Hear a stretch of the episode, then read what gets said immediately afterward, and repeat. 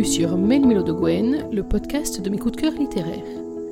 Dans chaque émission, je vous propose de faire le point sur mes dernières lectures, sur les auteurs que j'aime, sur les thèmes qui me tiennent à cœur, et parfois aussi sur mes sorties littéraires, bref, tout ce qui compose ma passion pour la lecture et pour l'écriture. Pour ceux qui suivent Mélo de Gwen, le podcast, depuis la première émission, et je les en remercie, l'épisode d'aujourd'hui va avoir un petit goût de revenez-y. Effectivement, lors du premier numéro, je vous avais parlé du premier tome d'une saga, Lise, de Jenny H. David, et je vous avais dit à ce moment-là à quel point j'avais été bouleversée par l'histoire, mais également par l'écriture de Jenny.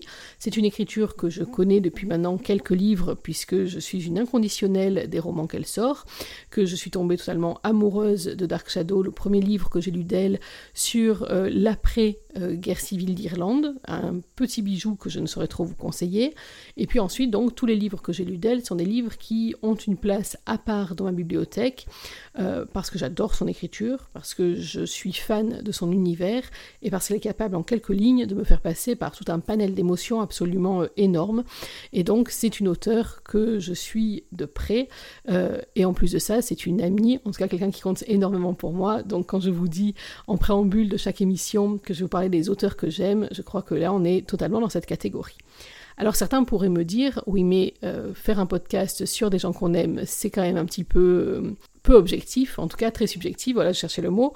Euh, oui et non, parce qu'en fait, c'est quelque un exercice que je trouve très difficile, parce que justement, quand on aborde le livre de quelqu'un qu'on aime autant en tant que personne humaine, il y a toujours un, un petit risque en plus, une petite appréhension en plus à se dire, et si, pour une fois, je n'aimais pas Ça peut arriver. Fort heureusement, pour l'instant, ce n'est pas le cas en ce qui concerne Jenny, mais quoi qu'il en soit, c'est vrai que je lis ces livres avec encore plus attention, justement, pour être sûr quelque part euh, que je me laisse pas juste embarquer euh, parce que c'est quelqu'un euh, à qui je tiens beaucoup qui est derrière le clavier de l'autre côté. Là donc ce n'est absolument pas le cas et je vous cache pas que pendant cette lecture il m'arrivait à quelques reprises de maudire Jenny de manière assez importante, voire de lui envoyer quelques petits messages pour lui dire à quel point j'étais bien embêtée avec mon nez qui coule, mes yeux qui pleurent, à essayer de continuer à lire l'histoire qu'elle a concoctée pour nous. Là donc aujourd'hui je viens vous parler de Sombre Naufrage qui est le deuxième volet de cette saga publiée aux éditions Elixiria. Lise, qu'est-ce que c'est? C'est donc une saga dont pour l'instant euh, quatre tomes ont été publiés, plus un tome 1,5 que je réserve pour euh, la suite. Euh, c'est une saga qui met aux prises une jeune femme, Lise, jusque-là tout est logique, Elisabeth Rib en fait, qui est une jeune femme en apparence sans histoire. Elle est étudiante à Toulouse, elle comble ses fins de mois en étant vendeuse dans un magasin de vêtements. C'est une jeune femme d'aujourd'hui, qui aime la fête, qui est entourée par un cercle d'amis.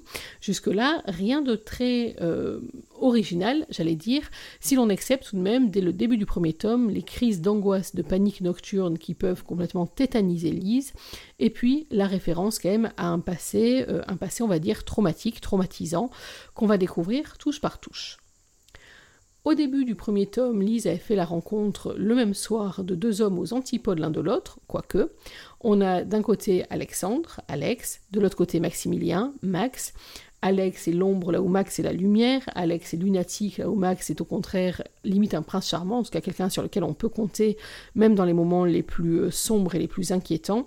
Et donc tout au long de ce premier tome, si Lise tombe dans les bras d'Alex assez facilement, c'est une relation qui est une relation totalement explosive, qui est une relation pleine d'espoir en même temps dont on sent bien qu'elle est bancale ou en tout cas qu'elle est construite sur des sables mouvants. Et puis il y a l'ombre de Max de loin en loin. Mais Lise, ce n'est pas juste, euh, juste, ça serait déjà énorme, euh, une romance et une histoire d'amour, c'est aussi une romance qui tire vers le sombre. Alors j'aime pas trop le terme de dark romance, mais quoi qu'il en soit, c'est une romance sombre, ça c'est une évidence, puisque donc on découvre que Lise a un passé qui est très sombre, à la fois un passé amoureux, mais même un passé euh, de vie, qui euh, recèle des zones pas tout à fait recommandables, et ça on va le découvrir au fur et à mesure, et je vais bien entendu pas tout vous spoiler, sinon y a, ça manque d'intérêt. Mais quoi qu'il en soit, ce passé va rattraper Lise de manière un peu impromptue, lorsque sa meilleure amie Maud, qui est en couple avec Mike, un garçon euh, pas forcément le, plus propre sur lui du monde, euh, disparaît. Donc Mike et Maud ont disparu et à ce moment-là, Lise se transforme, se métamorphose pour devenir quelqu'un d'autre, quelqu'un que jusque-là on avait juste soupçonné, pour devenir ce qu'elle était avant de recommencer sa vie à Toulouse, pour devenir quelqu'un de très différent, quelqu'un qu'on surnomme Mona Lisa, et on va donc très vite découvrir que les zones d'ombre sont beaucoup plus euh, sombres et beaucoup plus nombreuses que ce que l'on attendait. Nous sommes donc là à la fin du premier tome, au moment où Lise va se retrouver sur une espèce d'opération commando pour aller sauver Maud et Mike, qu'on soupçonne être dans une situation très très euh, compliquée, en tout cas très dangereuse. Le deuxième tome commence là, Bien entendu, je ne vais pas tout vous en raconter, vous connaissez, mais euh, par contre, c'est un tome qui est beaucoup plus sombre parce qu'effectivement, on va plonger dans un passé qui est bien plus inquiétant et que va remonter au contraire euh, dans le présent comme s'il n'attendait que ça, toute une facette de la personnalité de Lise euh, que l'on ne soupçonnait qu'à peine et qui vont se révéler très déstabilisantes pour elle, mais également pour son entourage, pour ceux qui pensaient la connaître. Et c'est également un tome qui est marqué par un désir extrêmement important, mais ça je vous raconterai ça après. Pour l'instant, vous qui avez l'habitude de Mille de Gwen, le podcast, vous savez ce qui vous attend. Je vais vous lire un extrait, bien entendu, de ce sombre naufrage. Alors si vous vous rappelez, pour le premier tome, j'avais choisi euh, de vous lire un chapitre qui m'avait bouleversé par sa poésie, et c'était vraiment un temps de respiration entre Lise et Alex. C'était Alex qui avait la parole à ce moment-là, et c'était un tome que j'avais trouvé d'une poésie incroyable, et en tout cas, lorsque je l'avais lu, j'étais restée en arrêt dessus, à la limite d'en apprendre quelques strophes par cœur. Là, ça ne sera pas le même, ni le même genre, euh, un pour changer un peu, que vous ayez une autre euh, vision des facettes du talent de Jenny, mais aussi parce que les chapitres que j'ai trouvés les plus poétiques étaient des chapitres qui dévoilaient beaucoup trop d'informations et que c'est pas le but de la manœuvre, et puis parce que j'avais envie là de lire avec vous un extrait qui part sous un autre axe.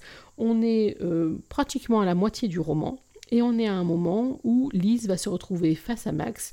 C'est un café, ou un thé en tout cas, dans un salon de thé. Tout ce qu'il y a de plus anodin, anodin, ça, c'est quand on ne connaît pas Jenny. C'est donc Lise qui a la parole. Je lisse l'étoffe de mon manteau et resserre mon écharpe en soufflant, puis je pousse la porte du salon de thé. Impossible de ne pas le voir. Il se lève pour me saluer, sourire aux lèvres, en me tendant sa main, large, grande, aux doigts longs. Il m'attire vers lui et m'embrasse sur la joue. Presque instinctivement, je respire. L'évidence de ce soulagement me choque et me perturbe, mais je me sens bien étrangement. Son parfum m'enveloppe, et je frôle sa peau douce en l'écoutant me demander comment je vais de sa voix suave. Ah, Max, consentirais-je un jour à supporter qu'une autre fille prenne place en ton cœur? Je m'assieds face à lui après avoir retiré mon manteau, et il m'observe, les mains croisées et les coudes posés sur la table en souriant.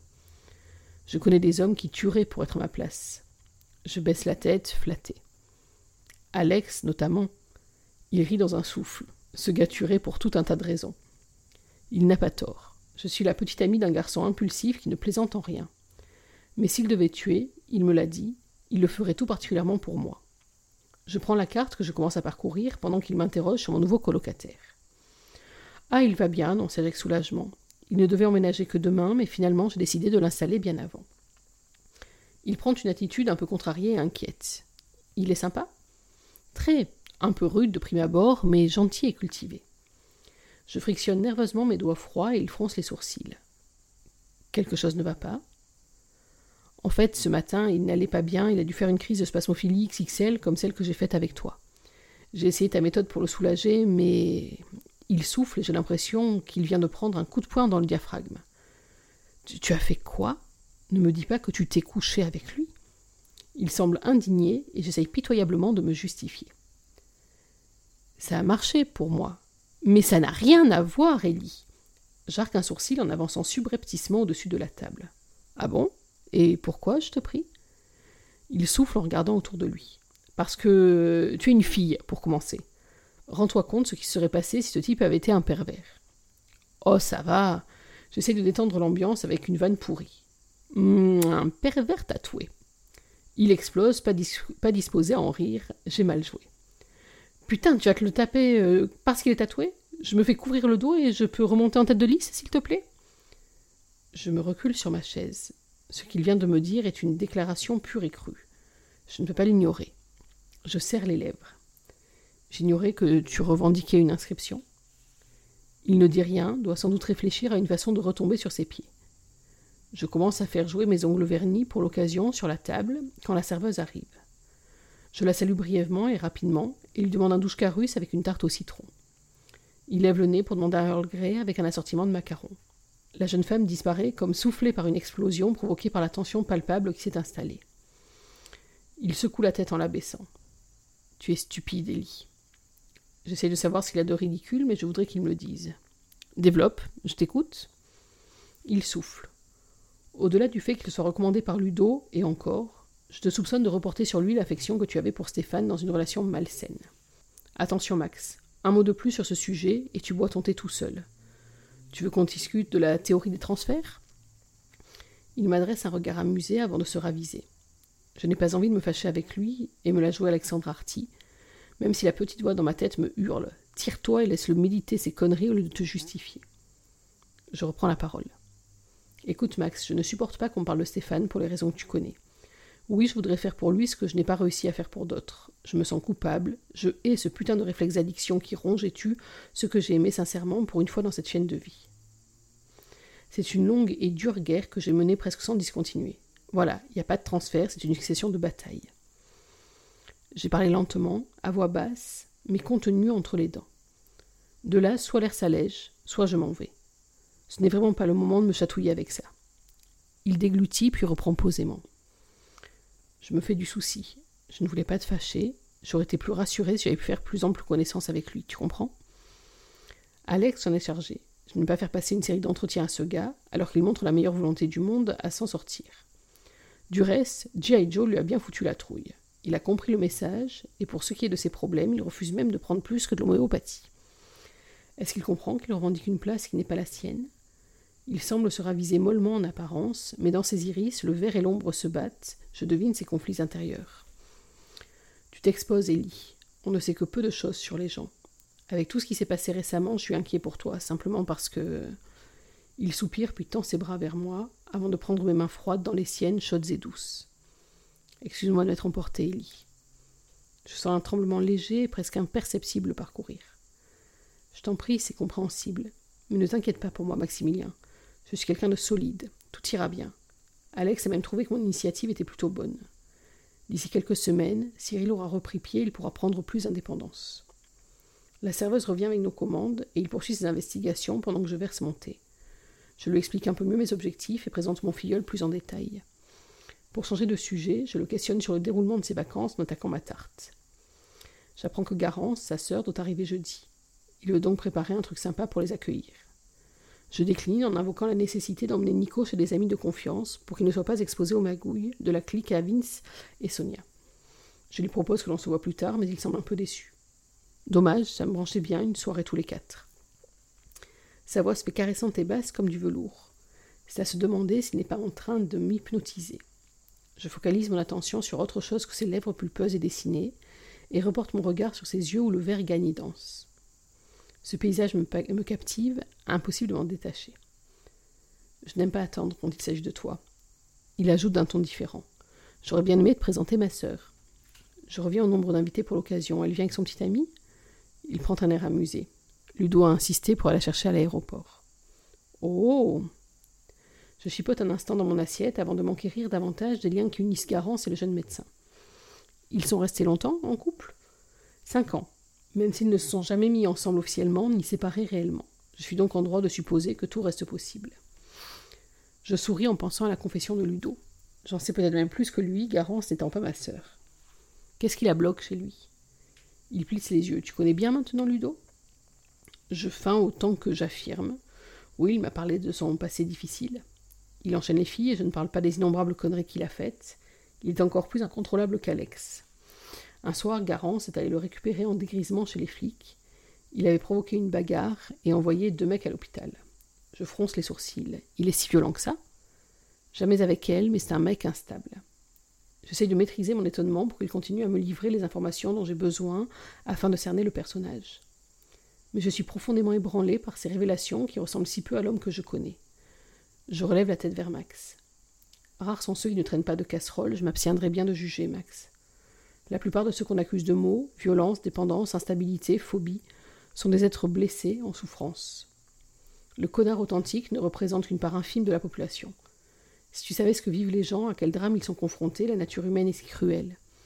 Que nous passions de l'autre côté du miroir n'est l'affaire que d'un pas, d'un seul. Peu d'entre nous s'en remettent vraiment. Il prend un air furieux qui me percute. Impossible de cacher ses sentiments avec un visage si expressif. Ma remarque paraît faire mouche et l'atteindre intimement. Votre fameux concept de résilience, déclare-t-il avec amertume. Celui sur lequel des personnes ont en elles la clé de la régénération post-traumatique et le secret de la restauration initiale de la personnalité après altération. J'essaye de ne pas retourner à cette discussion que j'ai tenue si souvent avec Ludo, qui semble exercer une sorte de fascination pour cette particularité. Peut-être que Garance est la clé de la réussite de ses efforts, demandai-je en essayant de comprendre sa colère contenue. Il s'essuie prudemment la bouche avec sa serviette, avant de boire quelques gorgées de thé et de poursuivre. Je n'aime pas cette démarche qui place en être supérieur ce qui saurait réparer et consolider par leur, par leur propriété résiliente et leur quotient intellectuel. C'est dangereusement eugéniste. Ces personnes se retrouveraient convoitées, exploitées, observées comme des rats. Qu'ils commencent par se retenir d'aller buter un mec parce qu'il a refusé une priorité. Buter? J'ai beau essayer de contrôler mon étonnement, mon interrogation m'a échappé. Je n'en reviens pas de m'attendre autant sur ce mec si paisible, qui semble essayer de surmonter ses fractures en aidant les autres. Jamais je n'aurais pu soupçonner autant d'agressivité chez lui. Ah, tu n'es pas au courant, naturellement, poursuit-il. Laisse-le venir à toi, il te confiera peut-être cette partie de sa vie. Franchement, Max, je ne crois pas que j'y tienne. À part le juger pour des raisons personnelles, je ne vois pas ce que ça m'apportera. Il fait pénitence et le reflet de sa conscience ne concerne que lui-même. Il lâche un petit rire sardonique. Je trouve incroyablement tolérante, Ellie. Je te connaissais sous un autre angle de vue. Je pose ma tasse et j'essuie ma bouche. Il m'observe de ses beaux yeux bicolores avec une expression mélangeant admiration, curiosité et tendresse. Je me lève pour aller aux toilettes et en passant à sa hauteur, je pose une main sur son épaule en hésitant un instant. S'il savait. Je me penche et l'embrasse délicatement et j'embrasse délicatement sa tempe en fermant les yeux. Sa main se pose sur mon bras et remonte vers mon épaule tandis que je murmure. Parmi nous, certains soignent et d'autres punissent, tu peux utiliser ou subir. Il me serre si fort que j'en ai presque hâte et prononce à la hâte. Utilise-moi, je t'en prie. Nos respirations s'accélèrent, j'attends avec fébrilité une explication qui ne vient pas. Au lieu de ça, sa main me lâche et je m'en vais. Voilà, alors c'est un extrait euh, un peu long que je vous ai lu volontairement. En fait, si je m'écoutais, j'aurais même lu un extrait beaucoup plus long que ça, mais bon, je suis restée raisonnable. Pourquoi je choisis cet extrait? En fait, il y a plusieurs raisons. D'abord parce que j'ai beaucoup aimé et j'ai euh, vraiment été très sensible à l'intensité de l'échange entre Max et Lise. Dans le premier tome, on, se doutait bien euh, que Max avait des vues sur Lise, ou en tout cas qu'il n'était pas insensible à son charme. Mais là, c'est vrai que euh, c'est une relation qui s'installe encore plus dans son ambiguïté, c'est-à-dire que Lise le dit elle-même dans cet extrait, elle ne peut plus ignorer le fait qu'il est vraiment sur les rangs, tout comme elle ne peut plus ignorer le fait qu'il la réconforte, mais qu'en même temps il l'attire énormément et qu'elle commence à être perdue entre d'un côté Alex qui disparaît quand elle a besoin de lui et qui euh, se montre incapable de la soutenir dans les moments vraiment compliqués. Entre autres, au début du roman, c'est assez euh, flagrant. Et ça va être encore pire dans la suite, mais je vous dis rien. Euh, alors que Max, lui, est toujours là, même lorsqu'il est là uniquement au titre d'ami désintéressé. Donc c'est l'une des raisons pour lesquelles je choisi ce, ce passage. Je l'ai choisi aussi pour toute la dernière partie, l'échange qu'il y a entre eux sur ces notions de résilience, de personnes qui soignent, de personnes qui punissent, etc. Je trouvais qu'on rentrait bien dans l'une des thématiques à la fois de la saga et plus précisément de ce tome.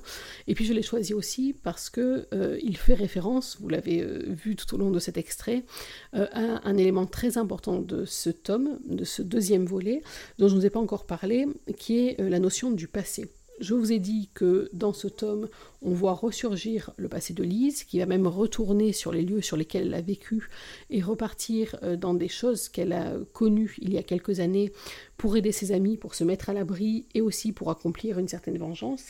Mais il y a même un élément plus que ça euh, qui passe par Ludo. Donc vous avez entendu, il est beaucoup question de Ludo dans cette scène-là. Ludo, euh, vous l'avez compris, c'est donc euh, le beau-frère, entre guillemets, de Max. En tout cas, ça a été l'ami de Garance, la, la sœur de Maximilien. c'est un médecin qui est spécialisé dans les maux de l'esprit, qui est aussi bénévole dans une association de réinsertion qui travaille aussi dans une association de réinsertion euh, et qui prend en charge notamment euh, des personnes droguées sur, euh, en cours de rémission. Et c'est à ce titre-là que Lise va intervenir, puisqu'elle va prendre en charge un garçon qui s'appelle Cyril, donc c'est de lui dont il est question dans l'extrait, dont elle va devenir un peu une espèce de marraine de désintox, mais une marraine assez atypique, qui va vraiment le, le veiller veiller à éloigner de lui les dangers, donc c'est une marraine plus musclée que, la base, plus qu'une confidente, et on va voir là s'épanouir tout un pan de la personnalité de Lise qui m'a vraiment bouleversée, euh, notamment parce que, et là je rejoins ce que Max en dit, euh, il y a quelque chose de très compliqué, on sait depuis le premier tome, que Lise a vécu un traumatisme lié à la drogue euh, avec Stéphane, son unique véritable amour qui donc euh, a plongé euh, dans les addictions, qu'elle n'a pas pu sauver. Et c'est vrai que tout au long de cette partie de l'histoire avec Cyril, on ne peut s'empêcher de se demander si elle n'essaye pas de rattraper en fait ce qu'elle a raté avec Stéphane.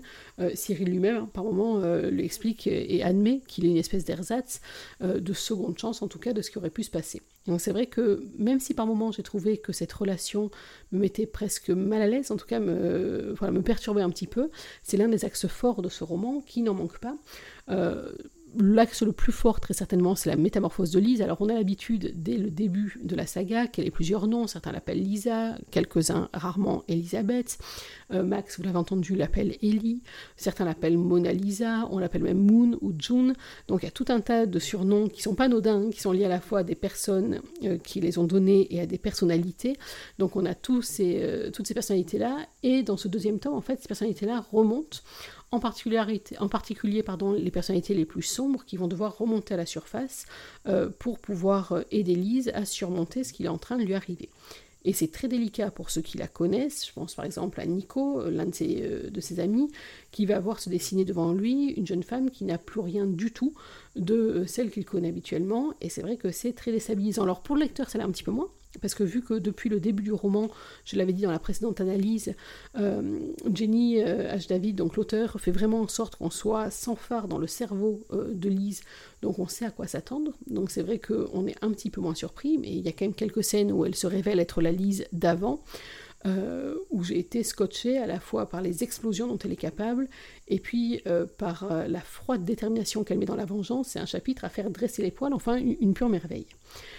Beaucoup aimé aussi le poids du passé, je vous l'ai dit. Euh, la métamorphose, en fait, elle apparaît presque comme une évidence. C'est même à se demander comment est-ce que Lise a pu si longtemps tenir, euh, euh, sous contrôle, j'allais dire, sa personnalité d'avant, parce qu'elle elle remonte à la surface avec une rapidité folle, et plus que la rapidité, presque avec un, un, plaisir assez indescriptible de savoir en fait ce agir sans juguler ses émotions. C'est un, point important. Mais le poids du passé, donc je vous l'ai dit, il y a la nostalgie, ou en tout cas la deuxième chance. Là, c'est l'aspect avec Cyril.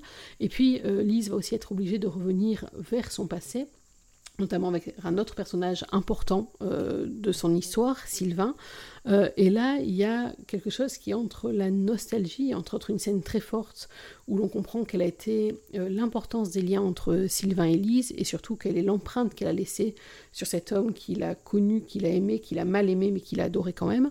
Euh, et on a là une scène, j'aurais pu la choisir aussi, mais justement elle était trop éclairante, donc j'ai pas pu, qui montre bien qu'on est avec un personnage marquant et dont le passé, en tout cas, n'a à mon sens pas fini de remonter à la surface.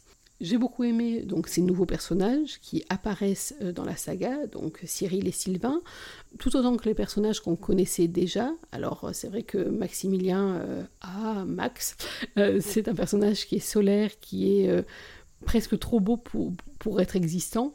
À l'inverse, je trouvais que Alex, qu'on voit un peu moins qu'on voit de loin loin dans ce tome euh, perd des points. Alors déjà, il n'était pas hyper haut dans mon échelle et je crois, je crois que je commence comme une partie de l'entourage de Lise à choisir mon camp euh, entre l'homme dans sa vie et l'homme de sa vie. C'est la formule que prend Ludo, je crois, à un moment et je trouve qu'elle est parfaitement bien choisie. Mais euh, c'est vrai qu'on comprend que Lise puisse être un peu perdue. En fait, d'ailleurs, hein, à la fois Max et euh, Alex sont beaucoup moins présents physiquement, j'allais dire, dans ce deuxième volet qu'ils ne l'étaient dans le premier, mais par contre, leur poids pèse euh, dans la pensée de Lise de manière assez importante, euh, surtout parce que ce tome est un tome plus que de sentiments, qui est un tome qui est profondément marqué par le désir. Et Lise est un peu perdue entre le présent, le passé, les différentes opportunités, ces différents hommes qui, qui la veulent, ou en tout cas qui veulent quelque chose d'elle pas forcément sous le même aspect d'ailleurs, pas forcément le même aspect de sa personnalité. Et euh, c'est vrai qu'elle est un peu perdue là-dedans et que je dois avouer que nous aussi, d'ailleurs, par moments, où on se demande un peu dans quel euh, sens est-ce qu'elle devrait choisir. Et pour peu qu'on rentre, comme je l'ai fait, dans le personnage et qu'on essaye de se mettre trois secondes à sa place, là, je vous jure que c'est un sacré bazar euh, pour savoir qui elle devrait choisir, qu'est-ce qui est des sentiments, qu'est-ce qui est des sentiments amoureux, qu'est-ce qui est la simple pulsion, qu'est-ce qui est besoin de se rassurer, euh, du besoin de redonner une autre chance au passé, ou en tout cas de revivre le passé tel qu'il aurait pu être aussi seulement. Donc là-dessus, il y a un travail sur les sentiments et sur le désir euh, qui est à la fois explosif en termes de mots, c'est-à-dire que euh, si j'y repense bien, j'ai pas l'impression qu'il y ait énormément de, scènes de sexe purement dans ce tome, sans doute même moins que dans le premier. Par contre, il y a des scènes d'une sensualité euh, édifiante, et euh, c'est vrai qu'elles sont extrêmement bien rendues, parce que justement, l'autre point très très fort de ce roman, euh, je l'ai dit en préambule et, et je maintiens, c'est l'écriture. C'est une écriture qui est hyper impactante, qui, moi en tout cas, est capable de me faire passer en une page d'un sentiment de plénitude au 36e dessous, d'un sentiment de nostalgie que je ressens presque physiquement, à au contraire la terreur ou en tout cas l'inquiétude la plus profonde.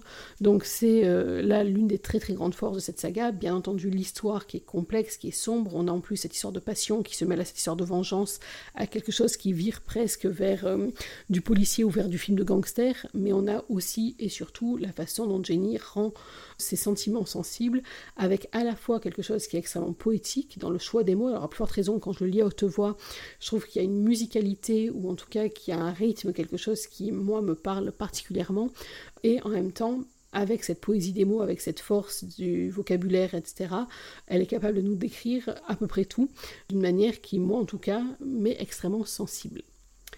Voilà donc sur ce tome 2 de Lise. Alors je ne vous cache pas que pour l'instant j'ai refermé la saga pour partir sur d'autres lectures. Je me suis fixé un délai, je vous dirai pas lequel pour pas perdre la face, avant d'attaquer le tome 3. Je suis pas sûre du tout de tenir ce délai parce que mon impatience est très grande de retrouver Lise. Euh, je l'ai laissé à la fin du tome 2 dans un moment qui est un moment de calme, mais un moment de calme presque illusoire, c'est cette espèce de calme qui, euh, précède la tempête. Donc euh, je ne sais pas si je vais résister longtemps avant de la retrouver, mais quoi qu'il en soit, je vous en reparlerai très certainement.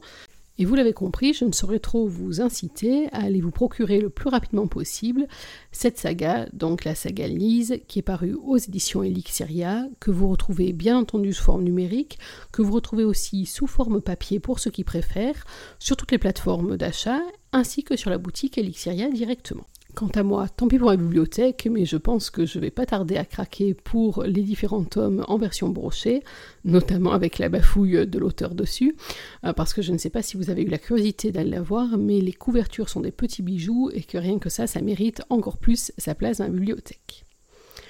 Voilà, il est temps de se séparer pour quelques jours. Euh, dans la prochaine émission, on va parler. Ah ben, on va parler de moi dans la prochaine émission. Mon Dieu, c'est terrible. Non, on va parler euh, de la réédition de l'un de mes romans coup de cœur, mais je vous en raconterai euh, un peu plus dans le prochain numéro de Mes minutes de Gwen, le podcast. En attendant, n'oubliez pas qu'une journée sans lecture, c'est une journée à laquelle il manque quelque chose. Alors d'ici notre prochaine rencontre, je vous souhaite d'être heureux, de prendre soin de vous et surtout, n'oubliez pas, lisez. Bye bye